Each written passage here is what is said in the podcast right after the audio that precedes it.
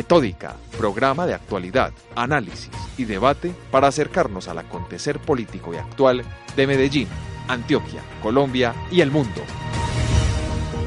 Cordial saludo a todos nuestros oyentes que hoy, juiciosamente, como lo hacen todos los viernes, nos escuchan a través de Acústica, emisora web de la Universidad EAFIT, a las 3 de la tarde y a las 7 de la noche por Radio Zipa Estéreo. Aprovecho este espacio para contarles que a partir de la próxima semana ya estaremos a la hora del almuerzo. Estaremos con ustedes desde la una de la tarde, de una a dos de la tarde. Eh, estaremos con nuestros micrófonos abiertos para que ustedes nos puedan eh, escuchar, descargar el programa también. Si no pueden a esa hora, pues lo podrán hacer a través de nuestro sitio web www.metódica.com.co slash radio.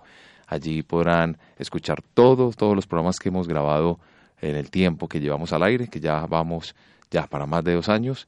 Entonces, para que lo sepan, lo tengan muy presente, a partir de la próxima semana, todos los viernes, por acústica, a partir de la una de la tarde, y por Radio Zipa a, partir de las siete de la noche. Entonces, sean ustedes cordialmente bienvenidos a esta emisión. Hoy con temas muy, muy especiales, pues ya estamos a puertas de la consulta anticorrupción. Estaremos eh, analizando este tema que ha sido recurrente en nuestro programa porque nos parece de gran importancia que ustedes, nuestros oyentes, tengan pues herramientas para definir si quieren asistir o no a las urnas y votar o no por esta consulta.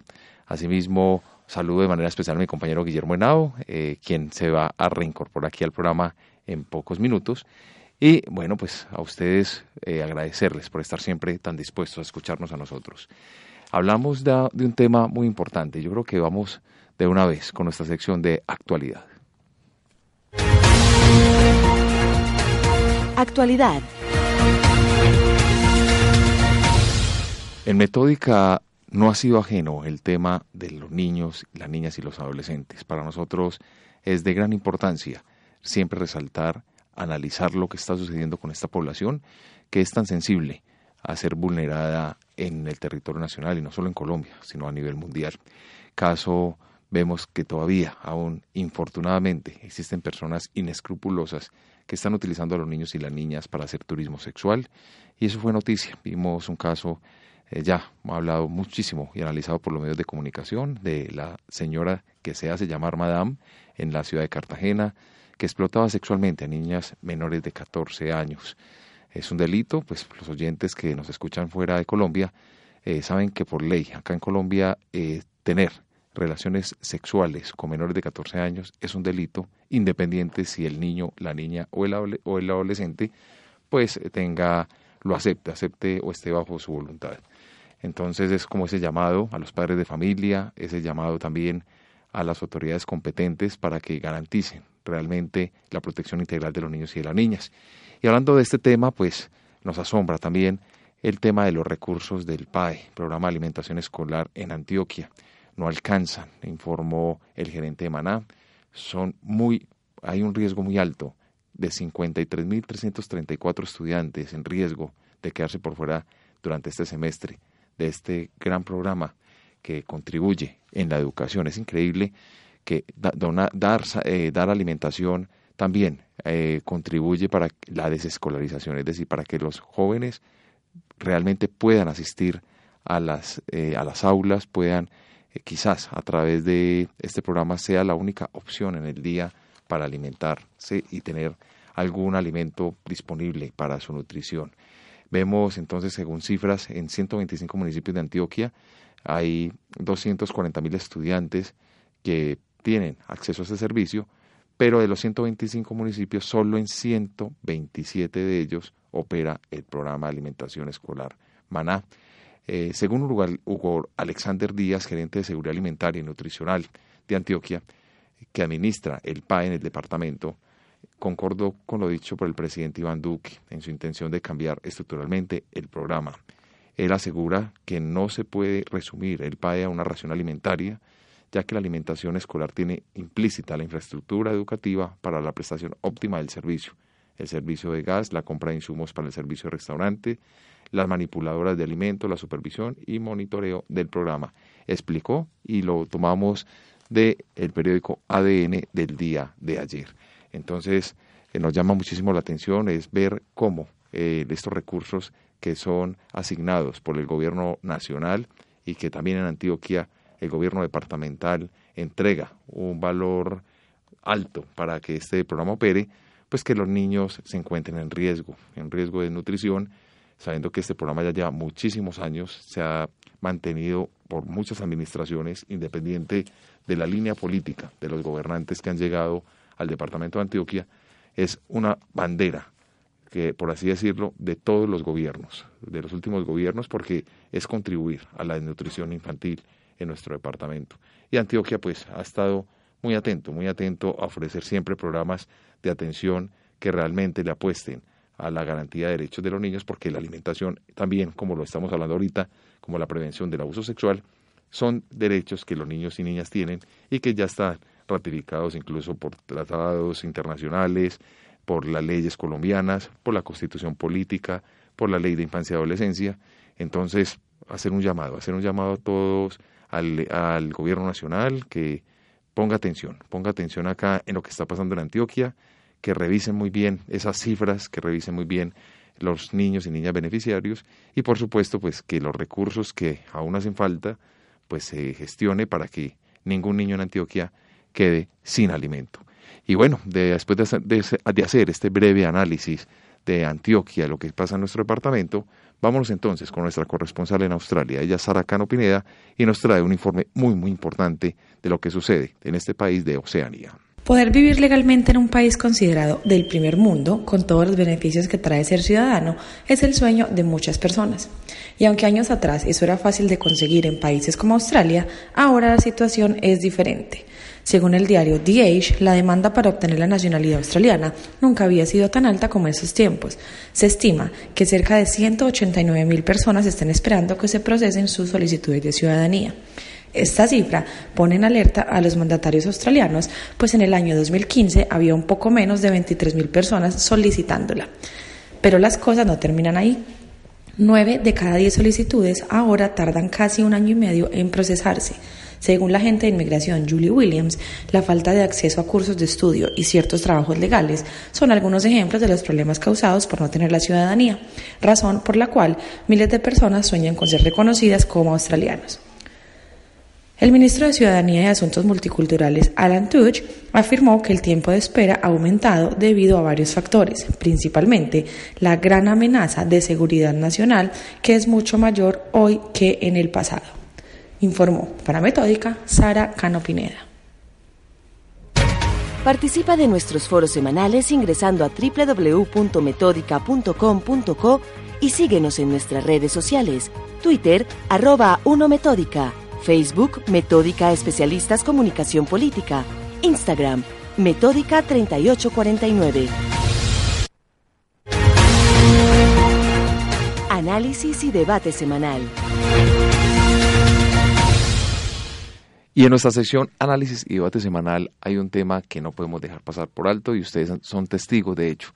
Hemos ya hecho, este es el tercer programa, si no estoy mal, donde hablamos de la consulta anticorrupción. La idea es poderle brindar a ustedes, nuestros oyentes, todas las herramientas suficientes para que tomen esta decisión de acercarse o no a las urnas el próximo domingo, día donde se llevará a cabo en todo el territorio nacional y ya empezó a llevarse a cabo en diferentes países la consulta anticorrupción. Eh, como invitado para el día de hoy tenemos a Daniel Duque, él es abogado de la Universidad EAFIT y promotor de la consulta anticorrupción. Daniel, bienvenido a Metódica. Bueno, muchísimas gracias por la invitación, un saludo muy especial a todos los que nos escuchan eh, y bueno, aquí haciendo la tarea pedagógica y maratónica porque ya pues llevamos bastante tiempo en esta consulta. Daniel, cuéntenos un poco a nosotros acá en cabina y a nuestros oyentes, ¿cuándo nace la idea de crear una consulta anticorrupción en Colombia? Bueno, resulta que en el Congreso de la República se han presentado varias veces iniciativas alrededor de la lucha contra la corrupción y no solamente del Partido Alianza Verde, porque muchas personas creen que esta iniciativa solamente le pertenece a Claudia López, sino de otros partidos. Por ejemplo, el séptimo punto de la consulta anticorrupción que busca sacar a los atornillados del poder era una propuesta del representante de la Cámara, Samuel Hoyos, del Centro Democrático. O la propuesta de los pliegos tipo era una propuesta de cambio radical. En fin, digamos, creo que lo que tratamos de hacer fue recoger un paquete de medidas que varios partidos habían presentado para generar un consenso político a nivel nacional alrededor de este flagelo que es la corrupción e invitar a los colombianos a salir a votar. Veíamos cómo sistemáticamente se caían todas estas iniciativas legislativas y nos propusimos sacar adelante un mecanismo de participación ciudadana como es la consulta popular, que es la primera vez que se va a votar en Colombia, que está en la constitución política, eh, y nos dimos a la tarea de salir a recoger 1.700.000 firmas que se necesitaban para poder inscribir los comités promotores, para poder eh, sacar la iniciativa adelante y, oh sorpresa, recogimos 4 millones y medio de firmas en todo el territorio nacional. La iniciativa popular con mayor respaldo en la historia de Colombia se llama la Consulta Anticorrupción y eso es para nosotros un enorme orgullo. Después pasamos, eso fue hace un año y medio que empezamos, digamos, con esta tarea maratónica de recoger las firmas. Después pasamos eh, al, pues a la revisión de las firmas en en, la registraduría, después el aval de conveniencia en el Senado que sacó una votación unánime por primera vez eh, en, ese Congreso, que fue un Congreso, digamos, bastante difícil, bastante polarizado, pero logramos ese consenso y ahora estamos en la etapa final, que es la de sacar 12.300.000 colombianos a las urnas el próximo domingo eh, y que después el Congreso, en un lapso de un año, reglamente la consulta anticorrupción y si no lo hace tendrá que hacerlo el presidente según la constitución política. Daniel, se escucha y se especula muchísimo en la calle. Se habla mucho de intereses particulares frente a la consulta anticorrupción. Se dice que es una estrategia de marketing, de posicionamiento de Claudia López para sus futuras aspiraciones a cargos de elección popular. Al respecto, ¿qué tiene para informar o para decir o, para clarificar? Pues fíjense qué curioso. Nosotros presentamos las firmas hace, pues como te dije, más de un año. Eh, y cuando se sacó el aval de conveniencia, cuando fue el debate de aval de conveniencia, el Centro Democrático hizo una propuesta que a mi juicio era bastante sensata. Ellos dijeron que no votáramos la consulta. Nosotros habíamos propuesto hacerla un sábado antes de primera o segunda vuelta, de manera que pudiéramos aprovechar la logística que ya había montado la registraduría para que saliera mucho más barato en términos eh, logísticos y operativos eh, el desarrollo de la consulta.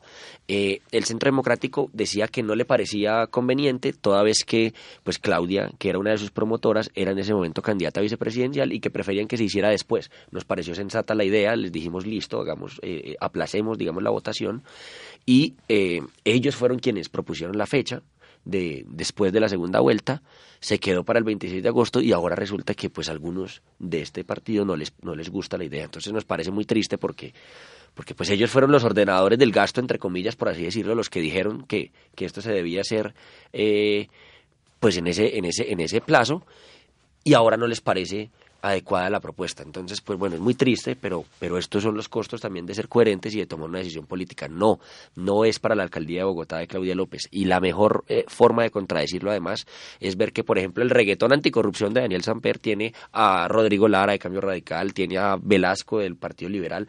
Entonces, esto es una causa que tiene que juntarnos a los colombianos, que es la lucha frontal contra la corrupción. Hacer una consulta anticorrupción eh, tiene alta inversión para logística, para el país. Eh, pensando en ello y evitando que dentro de estas mismas elecciones eh, ocurra hechos de corrupción, eh, ¿qué, ¿qué medidas han tomado ustedes, quienes vienen liderando, o cómo se han apalancado con otras organizaciones e instituciones del Estado para que no vaya a ser de pronto esta consulta una forma también de tener algunos dividendos adicionales. Bueno, a la consulta le tocaron dos gobiernos, el gobierno saliente del presidente Santos y el gobierno entrante de Iván Duque, quien es hoy el, presidente de los colombianos, y ambos gobiernos se comprometieron y han estado, digamos, eh, cumpliendo con su palabra con la consulta anticorrupción. El gobierno Santos puso el Ministerio del Interior, pues digamos, a disposición de la consulta, hicieron pedagogía, enviaron material pedagógico a las Secretarías de Participación Ciudadana departamentales, eh, hicieron cuñas eh, radiales y, y, televisivas, por ejemplo, en el Boletín del Consumidor, y el gobierno del presidente Duque, pues ha estado recorriéndose el país, hablando y haciendo pedagogía sobre la consulta anticorrupción, y por eso todas las alcaldías, en su mayoría en Colombia, pues están haciendo la pedagogía, no apoyando el sí ni el no, sino diciendo, oiga, el domingo hay una jornada electoral, salga, vote, participe eh, de la consulta popular anticorrupción. Entonces, pues por, un, por una parte el gobierno nacional ha estado muy jugado, los dos gobiernos nacionales que nos tocaron en la consulta. Por otra parte, los organismos de control, la registraduría también ha prestado toda la logística del caso. Yo creo que es de aplaudir. Yo creo que la, registraduría este año ha venido de menos a más con los problemas que hubo en las elecciones a Congreso que se acabaron los tarjetones de la consulta en Centro Democrático en algunos departamentos, después mejorando en la primera y, eh, vuelta y en la segunda pues con un récord eh, de contabilización de los votos y ahora nos ha, digamos, ha facilitado bastante el trabajo y lo ha hecho muy bien y está capacitado a los testigos electorales, a todos los que quieran participar, y también organizaciones civiles, la MOE, eh, las ONGs distintas, en, eh, Viva la Ciudadanía, en fin, varias ONGs. Esto es una causa que ha juntado a todos. La academia, las universidades se han sumado, han hecho muchos foros. Yo creo que no hay universidad que no haya hecho un foro sobre la consulta anticorrupción. Los medios de comunicación nos han abierto los micrófonos muy amablemente para poder opinar, eh, para poder hacer pedagogía. Entonces yo creo que esto es una causa que nos ha juntado a muchos. Usted habla de juntar a muchos y muestra de ellos el presidente Iván Duque él desde campaña y ya como presidente, pues dijo, le ha puesto a la consulta, pero el Centro Democrático hace oposición. ¿Cómo analizan ustedes? ¿Cómo eh, han tomado ustedes esta decisión del presidente y qué análisis interno como eh, organizadores de esta consulta eh, han visto ustedes frente a esto? A mí me gusta mucho la posición del presidente Duque, pues yo, digamos, tengo algunas diferencias programáticas con él, pero estoy de acuerdo en su, en su, en su apoyo, en su promoción a la consulta anticorrupción como tal. Eh, pues porque es que es un mecanismo de participación ciudadana. Mire, el voto es un derecho que nos ha costado sangre, sudor y lágrimas, no solamente a los colombianos, sino a todos los seres humanos de la faz de la tierra. Han muerto personas, mujeres que querían, que exigían su derecho al voto, afrodescendientes, indígenas, gente que exigía la posibilidad de salir, de votar, los colonos. Eh, como para que ahora vengan a hacer una campaña por la abstención para que no salgan a votar. No, hay que votar. Esto es una cosa que nos ha costado mucho. Hay que salir y hay que participar. Si no le gustan los siete puntos, pues no tiene que votar siete veces. Sí, puede votar a los cinco que le gustaron, sí, a los otros no, en fin. Pero hay que salir y hay que participar. Toda la vida nos quejamos de la clase política. Decimos que es que son corruptos, que es que son malos, que no nos representan esto, lo otro. Pues bueno, este domingo usted tiene una oportunidad de enviarles un mensaje contundente y decirles, señores, clase política, aquí los que mandamos somos nosotros, los ciudadanos, y no ustedes, que han negado sistemáticamente a autorreformarse en el Congreso de la República, entonces nos tocó a nosotros salir a la calle y exigirles vía mandato popular que eh, se reformen y que, y que, y que cumplan con, con las expectativas de los ciudadanos el Centro Democrático pues cambió su narrativa porque al principio la apoyaba. El presidente el expresidente Uribe apoyó en un en debate en el debate de conveniencia abiertamente diciendo que era muy importante participar en la consulta anticorrupción. Paloma Valencia la senadora recuerdo que en ese momento era la vocera de la bancada y decía que había que defender que el Centro Democrático tenía palabra y que la palabra se cumplía y que iban a apoyar la consulta anticorrupción. Inscribieron comité promotor del sí a, a todos los puntos y está inscrito ante el Consejo Nacional Electoral y además Ahora pues entonces salieron algunos de ellos, incluso la promotora, la, la, la, la, directora del Centro Democrático, a decir que ya no, que ya no están de acuerdo. Entonces, pues no entiendo. Yo creo que uno tiene que decir lo mismo en público que en privado. Yo creo que también esto obedece a que escogieron una conversación en privado donde, donde decían que no iban a apoyar la consulta anticorrupción y pues les tocó, digámoslo así, salir del closet y decidir abiertamente que no. Pero mire, si en este momento nos está escuchando alguien del Centro Democrático, pues mire, el presidente Duque la está apoyando, otros miembros del Centro Democrático la están apoyando, muchos de ustedes estoy seguro que firmaron esta iniciativa, porque es que esto tiene que unirnos como colombianos, no dividirnos. Y lo que nosotros creemos es que está mal que ante un mecanismo de participación ciudadana se llame la abstención. Eso no tiene presentación, entonces salgan y participen. Muchos detractores han afirmado a través de los medios de comunicación que esto no es un hecho jurídico, sino político. ¿Usted qué tiene que decir al respecto?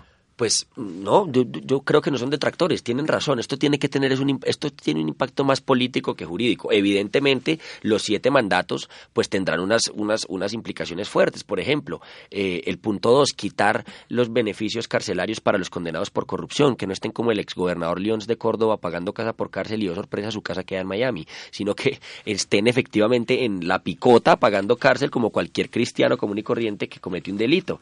Eh, quitar de manera unilateral los contratos como lo que pasó con Odebrecht. Odebrecht nos demanda por 4 billones de, pesos porque no estaban de acuerdo con que les quitáramos de manera unilateral el contrato porque sobornaron al gobierno eh, del presidente Santos. Pues pobrecitos los señores de Odebrecht. No, hay que quitárselos de manera unilateral y no volver a contratar con esos señores que se roban en el erario público. Eh, por ejemplo, eh, los pliegos los pliegos tipo que están en el tercer punto. Que no haya más pliegos hasta el 70% de las licitaciones son licitaciones de un solo proponente. Y las licitaciones, saben ustedes, son concursos concursos en los que deberían participar dos o más partes. Entonces, claro que, digamos, yo creo que la consulta sí tiene herramientas jurídicas para erradicar parte de la corrupción, no toda, la corrupción es una cosa muy grave y en parte es un fenómeno cultural que tenemos que atacar nosotros internamente, en nuestro fuero interno como ciudadanos, pero sí envía un mensaje político y eso es verdad. Yo creo que no son detractores los que dicen esto, esto es un mensaje político. Si más de 12 millones de colombianos salen y le dicen, oigan, señores políticos, queremos que se bajen el sueldo, queremos que rindan cuentas, queremos que muestren su declaración de renta, pues el mensaje político es tan fuerte que no podrán negarse, digamos, a adoptar las medidas. Daniel, son siete preguntas en total. Yo quiero que hagamos un breve análisis de cada pregunta eh, a la cual nuestros oyentes van a poder ver en ese tarjetón el día domingo. La primera pregunta es reducir el salario de congresistas y altos funcionarios del Estado. ¿Por qué? Y, y por qué votar sí o no. Bueno, nosotros estamos proponiendo esto porque nos parece injustificado que congresistas y algunos funcionarios de altos cargos del Estado se ganen 40 salarios mínimos. En Colombia el 52% de los colombianos se gana un salario mínimo o menos y el 70% vive con dos o menos salarios mínimos. Colombia es una de las democracias más inequitativas de América Latina, después de Haití y de Honduras, y eh, pues nos parece que digamos, el son varios, digamos, los motivos que nos llevan a esto. Primero, pues que el servicio público no debería ser para enriquecerse. Si usted se quiere enriquecer, no se meta a lo público, cree una empresa, en fin.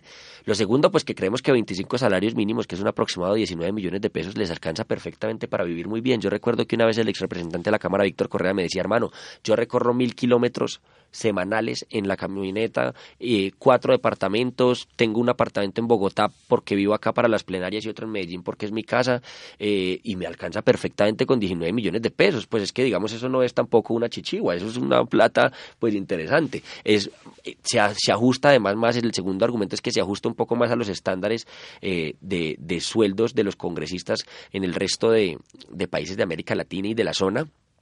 y lo otro es que pues hombre, yo creo que hay unos funcionarios, por ejemplo los ministros, que ganan cerca de 16 millones de pesos y tienen muchas más responsabilidades fiscales disciplinarias eh, que los congresistas. Entonces nos parece injusto que ganen muchísimo menos que un congresista que no tiene el mismo nivel de responsabilidad que tiene un alto funcionario tipo ministro eh, de educación o un ministro de transporte, un ministro de obras públicas. Entonces, digamos, esto es lo que nos lleva a decir, oiga, creemos que hay que bajarles el sueldo y además pues hay muchos colombianos que sentimos que la mayoría de los congresistas no se están ganando realmente ese sueldo, pues que no se lo deberían ganar. Daniel, en este punto especial es muy bueno eh, hacer pedagogía con nuestros oyentes y explicarles que si en la consulta anticorrupción gana el sí en este punto, igual debe pasar esta solicitud al Congreso de la República para aprobación y para modificar la ley. ¿Es correcto? Es correcto, esto digamos requeriría una modificación de la ley cuarta del 92, pero son recuerden que la consulta popular es un mecanismo de participación ciudadana y e impone unos mandatos al Congreso de la República y si el Congreso se niega a adoptar esos mandatos tiene que hacerlo eh, el presidente de la República vía decreto. Esto es totalmente vinculante. Una consulta popular es de carácter vinculante, tan vinculante que para eso se requiere que un tercio del censo electoral, es decir, 12 millones de colombianos, salgan y voten. Segunda pregunta, cárcel a corruptos y prohibirle volver a contratar con el Estado. ¿Por qué? Mire, actualmente ciertos funcionarios públicos tienen un régimen especial de reclusión. Eso está en el Código Penitenciario. Y a nosotros nos parece injusto que los políticos corruptos tengan un régimen distinto al de cualquier colombiano que se roba un caldo magui y lo meten a la picota. Creemos que todos los, eh, los políticos que se roben la plata de los colombianos, de las oportunidades, de los niños, ahorita que estabas hablando de alimentación escolar, que se roben la plata de la educación, pues deberían pagar cárcel común y corriente y no irse para una base naval en Cartagena o para la escuela de carabineros en Bogotá o pagar su casa por cárcel en Miami. Creemos que tienen que pagar cárcel común y corriente, tiene que haber un patio especial en cada cárcel para altos funcionarios del Estado, que no tenga mayores comodidades que las de cualquier eh, preso común y corriente. Eh, y eso, digamos, requerirá una reforma al Código Penitenciario. Y la segunda parte de la pregunta es la de prohibirle a los corruptos volver a contratar con el Estado, que es lo que les decía, por ejemplo, de Odebrecht. Actualmente, ¿qué es lo que pasa? Cuando el Estado se da cuenta que hay un contratista corrupto y quiere terminar el contrato, no lo puede hacer de manera unilateral. Tiene que hacerlo por la vía de la cesión del contrato. ¿Qué es la cesión del contrato? Que las dos partes, Estado y contratista, se ponen de acuerdo en sus voluntades para terminar el contrato. Pero si el contratista no está de acuerdo con terminar el contrato, pues entonces no se termina el contrato. Y si lo termina unilateralmente, el Estado tiene que pagar una indemnización. Por eso Debrecht está demandando por cuatro billones de pesos al Estado colombiano. Entonces, lo que nosotros estamos diciendo es, no señor, si usted se comprueba que es corrupto, yo, Estado, puedo quitarle de manera unilateral el contrato sin derecho a indemnización y además no volverlo a contratar. Y entonces dicen, no, pero es que esto viola el debido proceso. No, existen inhabilitaciones por parte de la Procuraduría de por vida o muy fuertes o de 10 y 20 años que les, que les impiden a funcionarios corruptos volver a presentarse a cargos de elección popular o ocupar cargos públicos. ¿Por qué? Pues porque es que la corrupción tiene que tener, eh, no, puede pagar. Es decir, un corrupto tiene que pagar por, por, por, sus hechos corruptos a la sociedad. Y una forma de esto es que no vuelvan a contratar con el Estado. Contratación transparente, obligatoria en todo el país. Punto 3. Punto 3 de la consulta. Actualmente hay varias formas de contratación en el Estado. La contratación directa, la subasta inversa, los convenios interadministrativos o las licitaciones, en fin, eso está todo en una ley que es la ley 80. Eh, las licitaciones son, digamos, un contrato en el cual, como les decía al principio, concursan dos o más partes para ver quién se gana un contrato. Pero ¿qué es lo que pasa actualmente? Que las licitaciones tienen unos pliegos, es decir, tienen unas condiciones. Y esas condiciones normalmente están amañadas para que se las gane un solo contratista. Entonces eso es lo que nosotros llamamos los pliegos sastre, que están hechos a la medida de X contratista. Y yo oh, sorpresa, en la mayoría de los casos ese contratista es el que le financió la campaña al alcalde o al gobernador que está sacando adelante la licitación. El 70% de la contratación en Colombia, perdón, el 80% de la contratación en Colombia está en manos de una sola persona pues es decir, solamente se, le, se, dirige concretamente a una persona. El 70% de las licitaciones que se supone que son concursos, pues están solamente en manos de uno. Eso es una cosa injusta y es una cosa aberrante. ¿Por qué? Porque si usted quiere hacer una vía terciaria, por ejemplo, para las veredas, entonces usted saca un, pliego y dice, quien, vaya, quien quiera contratar eh, esta obra tendrá que tener cinco años de experiencia en construcción de, obras, de, vías terciarias. Tiene que tener tales y tales materiales. Tiene que cumplir con estos requisitos mínimos. Y tiene que tener un ojo verde y un ojo morado. ¿Qué tiene que ver que tenga un ojo verde y un ojo morado con que haga bien o mal la vía terciaria? Pues que el único que tiene el ojo verde y morado es ese señor contratista que efectivamente pues está... Eh, al, que le financió la campaña al alcalde o al gobernador. Entonces esto es lo que buscamos, que haya unos pliegos estandarizados de los cuales nadie se pueda salir y que permitan que haya una competencia. En una economía de mercado es sana la competencia entre los privados para que puedan ganarse los contratos. Presupuestos públicos con participación de la ciudadanía. Este es uno de mis puntos favoritos porque esto es eliminar la mermelada. Existen tres formas mediante las cuales el gobierno nacional transfiere recursos a los, a, los, a los municipios, vía transferencias, vía regalías y vía presupuesto de inversión regionalizado. Las transferencias y las regalías funcionan medianamente bien porque hay una ley para cada una que dice esto solamente se lo puede gastar en esto, esto y esto. Pero el presupuesto de inversión regionalizado es bastante oscuro, es un presupuesto de entre 8 y 10 billones de pesos, que es la mal llamada mermelada. ¿Cómo funciona la mermelada? Va el congresista donde el ministro de Hacienda le dice, oiga ministro, necesito una piscina de olas para mi municipio y para eso necesito que le demos este contrato a esta persona. Y el ministro le dice, listo, perfecto. Y a cambio usted me vota a favor la reforma tributaria, la reforma a la justicia y no me va a chistar y no me va a armar problemas en el Congreso. Eso es un soborno por parte del gobierno nacional al Congreso y viceversa, del congresista que soborna al presidente y le dice no le voto esto si usted no me da este contrato.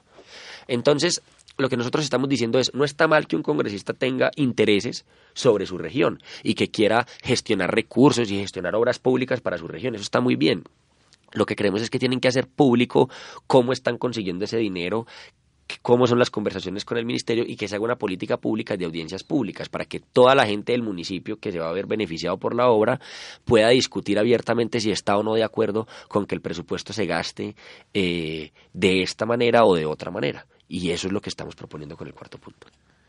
El quinto punto, congresistas deben rendir cuentas de su asistencia, votación y gestión. Este tema a mí me salta muchísimo la atención y es ese ausentismo que nosotros como televidentes y como medios hemos hecho y hemos visto en el Congreso de la República y sobre todo en el momento también de votaciones. Muchos de ellos se retiran en el momento de hacer una votación importante para el país y ustedes en la consulta pues tienen ese punto. ¿Cómo lo explicamos a nuestros oyentes? Así es, lo mínimo que uno debería exigir como ciudadano a un congresista es que le diga qué está haciendo en el Congreso. Si usted votó por esa persona, pues lo mínimo que usted quiere saber es qué está haciendo esa persona. Eso es lo que le estamos pidiendo a los congresistas, que rindan cuentas, que nos digan qué están haciendo, cómo votaron, por qué votaron así. Un ejemplo, el lunes se votó para Contralor y el voto era secreto y nadie sabe cómo votaron los congresistas, salvo unos cuantos que tuitearon la foto de su voto y lo que sea. ¿Por qué no podemos nosotros saber cómo votaron cada uno de los congresistas por Contralor? Pues además para saber, oiga, este señor votó por este Contralor y tenía o no tenía conflictos de interés. Y si los tenía, ¿por qué no los hizo públicos? Y si no los hizo públicos, entonces, ¿qué es lo que está esperando de este Contralor? ¿Será que quiere un Contralor de bolsillo? Eso es una, una cosa elemental en una democracia, que haya transparencia, que la gente sepa cómo se toman las decisiones públicas, porque deberían ser públicas, eh, y que nos expliquen por qué votaron de esa manera. Eso es lo que buscamos. Hacer públicas las propiedades e ingresos injustificados de políticos elegidos y extinguirles el dominio. Nosotros creemos que si una persona se mete a la esfera pública, debería ser público su patrimonio, que la gente sepa con cuánta plata entran al poder y con cuánta plata salen del poder. Y que si al salir del poder no son capaces de justificar cómo hicieron para adquirir todos los bienes que tienen, pues se les debería extinguir su dominio. Es una cosa también mínima y elemental, es una cosa de transparencia. Yo quiero saber, no está mal que usted se haya ganado un muy buen salario durante cuatro años y que con ese salario haya comprado un apartamento o haya comprado un carro, pero justifíquelo. ¿Cómo hizo? ¿Por qué se compró ese por qué se compró eso, con qué plata se compró eso. Y si no puede justificarlo, pues entonces significa que usted muy probablemente no lo ha adquirido de manera legal. Entonces hay que ese dominio. Incluso, eh, según información revelada por un medio de comunicación eh, nacional, dice que el presidente Iván Duque incluyó parte de este mandato en el paquete anticorrupción que presentó al Congreso. Y que según dijo la ministra eh, Nancy Patricia Gutiérrez, la ministra del Interior, la iniciativa busca levantar la reserva sobre la declaración de renta de los congresistas pues estos hoy deben presentarla, pero no se hace pública.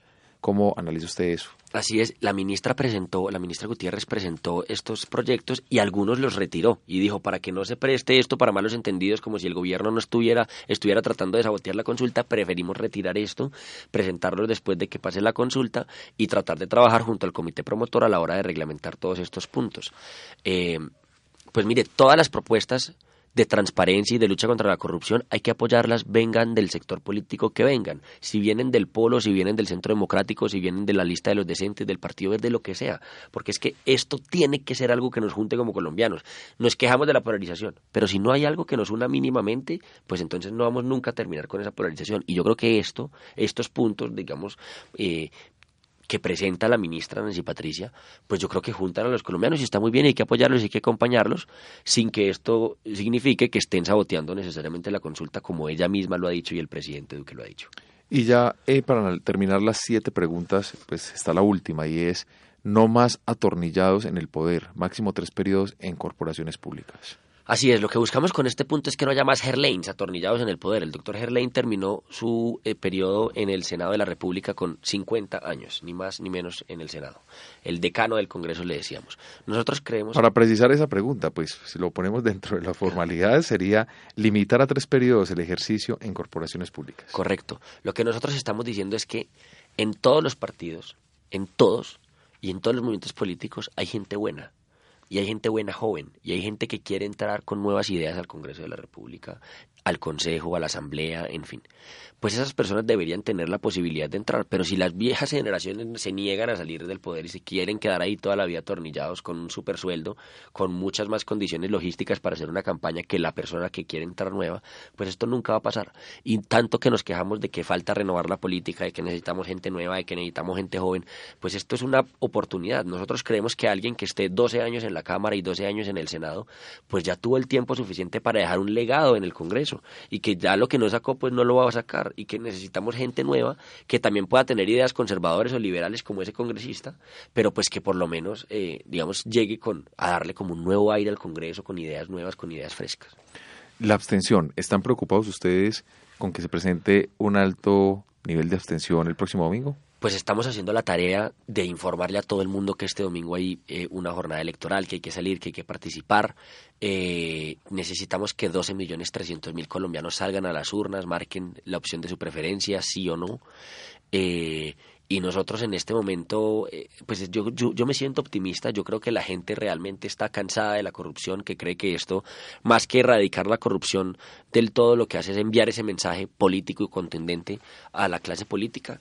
Y, y nosotros estamos muy optimistas, creemos que vamos a lograr la meta y pues que sirvan todos estos espacios para invitar a la gente a que salga y a que participe. ¿Qué han visto ustedes? Ya se está desarrollando la consulta eh, fuera del país, en otros países del hemisferio. ¿Cómo han visto la participación? De todas partes del mundo nos han escrito colombianos que están yendo a los consulados, que van a ir a votar, que van a participar, que han, nos han mandado fotos con sus, eh, con sus cédulas diciendo que acaban de salir del consulado, que acaban de votar.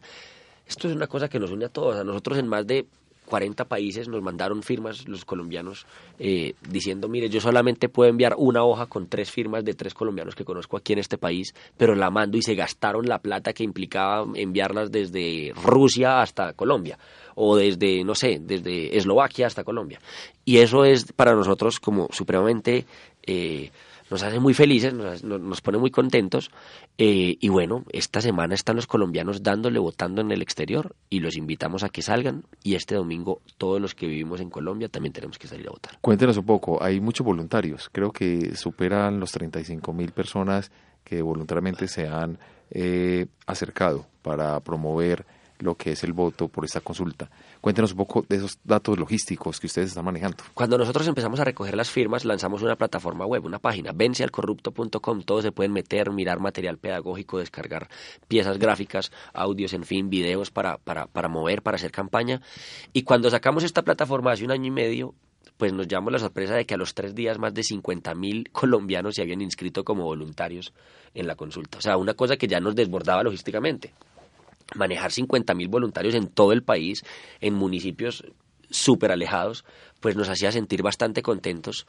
Eh, y yo, y yo siento que esto es una causa ciudadana que ha movido a muchísima gente. A mí todos los días yo estoy coordinando el trabajo en regiones, todo lo que queda fuera de Bogotá, y ver a la gente, por ejemplo, en Arauquita, ver a la gente en Catatumbo, ver a la gente en Ituango, en Peque, en Vigía del Fuerte, en Carurú, Upés, haciendo campaña por la consulta anticorrupción es una cosa sencillamente emocionante. Es ver cómo realmente podemos encontrar causas que junten a los colombianos. Yo no conozco una iniciativa popular con más voluntarios que la consulta anticorrupción. Daniel, ¿será que el mapa político y los resultados que ustedes alcanzaron con Claudia López eh, para las presidenciales, así se va a mover también el mapa político para esta consulta? Nosotros esperamos que salgan millones de colombianos, muchos, más de los que votaron por Fajardo, votaron por Petro, votaron por Duque, que voten todos los colombianos.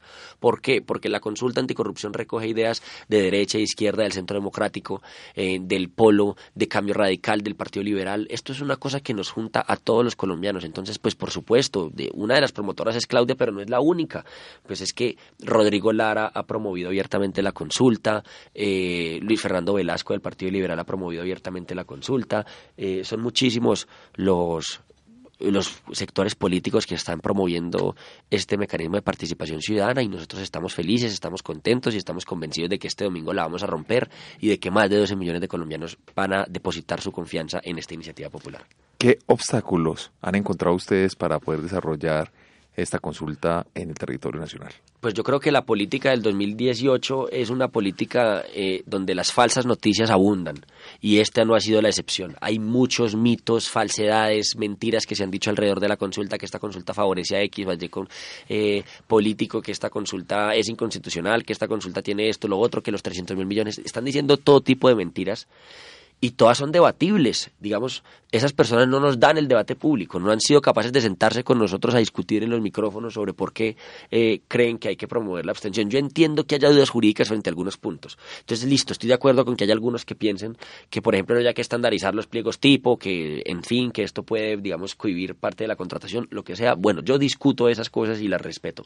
Pero de ahí a decir, oiga, no participe en un mecanismo de participación ciudadana, cuando la mayoría de quienes están tratando de desinformar son los que apoyaban hace solamente un mes la consulta, pues a mí me parece sencillamente vergonzoso, me parece triste, me parece que eso es lo que hace que la gente en Colombia no crea más en la política y esté cansada de la política. Ese doble discurso, esa incoherencia, y pues nos genera mucha tristeza que eh, salgan con estas noticias falsas, pero estamos convencidos de que la mayoría de los colombianos no copia de esto y que nos cree y que sabe y que puede confiar en nosotros. En época electoral uno escucha a los candidatos hablar de combatir la corrupción. Entonces, ¿cómo analizan ustedes ese mensaje dual, por así decirlo, mientras se promueve en campaña la no corrupción, la, pues evitar la corrupción o la anticorrupción, como en ya cuando sale una estrategia como esta, pues hay de, retractores o detractores. Pues precisamente eso es lo que pasa, que la gente no confía en los políticos porque sienten que los políticos les mienten y efectivamente muchos les están diciendo mentiras. Dicen una cosa en campaña y hacen otra eh, cuando están gobernando. Entonces nosotros eh, pues lo que nosotros creemos es que estas luchas eh, políticas se dan con coherencia, con consistencia, generando confianza en la ciudadanía. Eso es lo que nosotros estamos tratando de hacer, ese es el mensaje que nosotros le hemos llevado a toda la gente. Nosotros decimos lo mismo en público que en privado. ¿Por qué? Porque esto es un ejercicio mínimo de transparencia. Eh, entonces, pues sí, efectivamente creo que quedan muy mal estos políticos que por una parte dicen que apoyan la consulta y después cuando les cogen una conversación privada dicen que ya no. Bueno, Daniel, ¿qué sigue después? Pasa la consulta anticorrupción, se detienen los resultados, ¿qué sigue? Después de lograr el umbral que más de 12.300.000 colombianos voten, pasa la consulta al Congreso que tendrá que reglamentarla siguiendo estos mandatos, el espíritu de esta ley, del espíritu de estos mandatos. Y si no lo hace en un lapso de un año, si no reglamentan en el lapso de un año la consulta, lo tendrá que hacer, según la Constitución, el presidente vía decreto reglamentario. Eh, y después pasará un a un control posterior de constitucionalidad por parte de la Corte Constitucional. Eh, pero bueno, pues todavía falta un pedazo importante de la tarea, pero lo más importante es concentrarnos en el paso que viene, que es este domingo, salir, votar, participar. Invitamos entonces a nuestros oyentes también a que ingresen a www.metodica.com.co y allí, a través de nuestro foro, respondan a la pregunta, ¿considera usted que la estrategia de comunicación de la consulta anticorrupción fue acertada o no para este domingo? Y la segunda es votar a la consulta anticorrupción. Esperamos entonces sus respuestas y por favor pues opinen, opinen que para nosotros es muy importante conocer qué piensan nuestros oyentes. A usted, Daniel Duque, muchísimas gracias por habernos acompañado en este programa el día de hoy. Gracias por esta invitación, por este espacio para hacer pedagogía y bueno, esperamos que este domingo la rompamos. Y bueno, agradecemos a nuestros oyentes, a nuestros corresponsales en diferentes partes del mundo, en Uruguay, Argentina, Australia, Estados Unidos, Venezuela, Bolivia, España, quienes muy juiciosamente nos envían información semanal de lo que acontece en sus países. A todos nuestros oyentes, muchísimas gracias y les recuerdo y les reitero que a partir del próximo viernes estaremos en Metódica a la hora del almuerzo, a la una de la tarde, de una a dos de la tarde, y continuamos en Radio Cipasterio a las siete de la noche, todos los viernes. A ustedes mil y mil gracias y feliz fin de semana. Metódica, programa de actualidad, análisis y debate para acercarnos al acontecer político y actual de Medellín, Antioquia, Colombia y el mundo.